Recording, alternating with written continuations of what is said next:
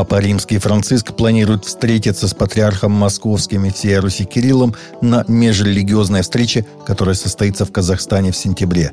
В интервью испаноязычной медиакомпании Univision, которая транслировалась в США 11 июля, понтифик подтвердил свое намерение встретиться с предстоятелем РПЦ. Мы собираемся встретиться в Казахстане в сентябре, потому что там состоится религиозная встреча, принять участие в которой обещали и папа, и патриарх, сказал Франциск.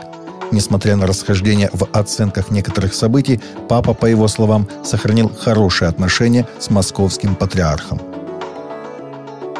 В это воскресенье иудеи всего мира будут соблюдать пост по случаю 17-го Таммуза. Именно в этот день, как считается, в разные годы происходили трагические события еврейской истории – первую очередь день 17-го Тамуза, дата еврейского календаря, связан с проломом городской стены Иерусалима войском вавилонского царя Навуходоносора, что через три недели привело к разрушению Иерусалимского храма.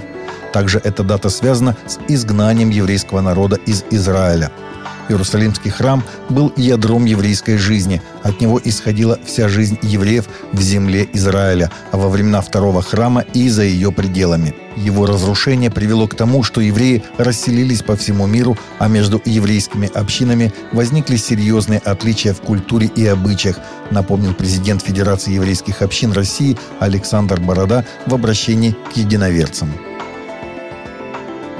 Появление в Швеции новых школ с религиозным уклоном больше не будет допускаться, а существующие не должны расширять рамки своей деятельности, говорится в законопроекте, отправленном в пятницу правительством на рассмотрение в Законодательный совет Швеции, передает ТАСС. Комментируя его, министр школьного образования Линна Акельсон Кильблум отметила, что полиция безопасности СЕПО установила наличие взаимосвязи между программами школ с конфессиональным уклоном и радикальным экстремизмом. Некоторые школы были закрыты из-за опасности радикализации учащихся и несоответствия учебной программы основным требованиям. «Голос мучеников Корея» – неправительственная организация, которая служит преследуемым христианам по всему миру, опубликовала письма, полученные на этой неделе от северокорейцев, работающих за границей, которые получили аудиобиблии в рамках проекта по распространению Слова Божия среди северокорейцев – Рабочие писали, что раньше они считали Библию самой страшной книгой и даже злом, говорит представитель организации «Голос мучеников Корея» доктор Хён Сук Фали. Но прослушав ее, они теперь выражают сердечную благодарность за освобождение от умственного рабства и глупости. Представитель Фали говорит, что «Голос мучеников Корея» поставляет Библии на северокорейском языке в печатном и в аудиоформате в КНДР – Организация также раздает Библии северокорейским мужчинам, работающим за границей, и женщинам, проданным в сексуальное рабство, например, в Китай.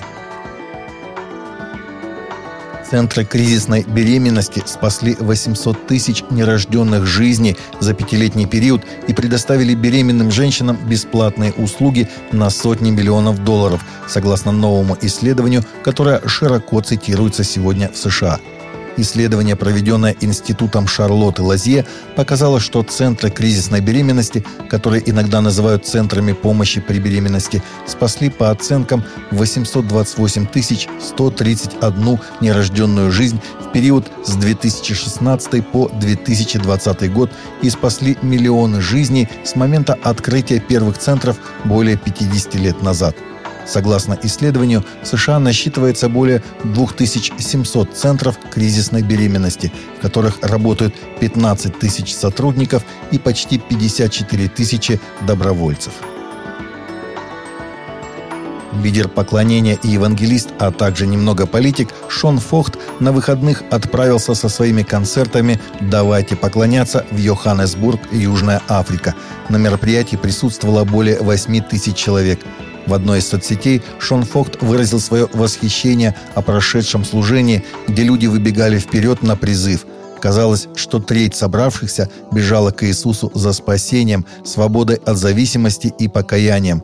На сцену выбрасывались наркотики, иглы, таблетки и многое другое.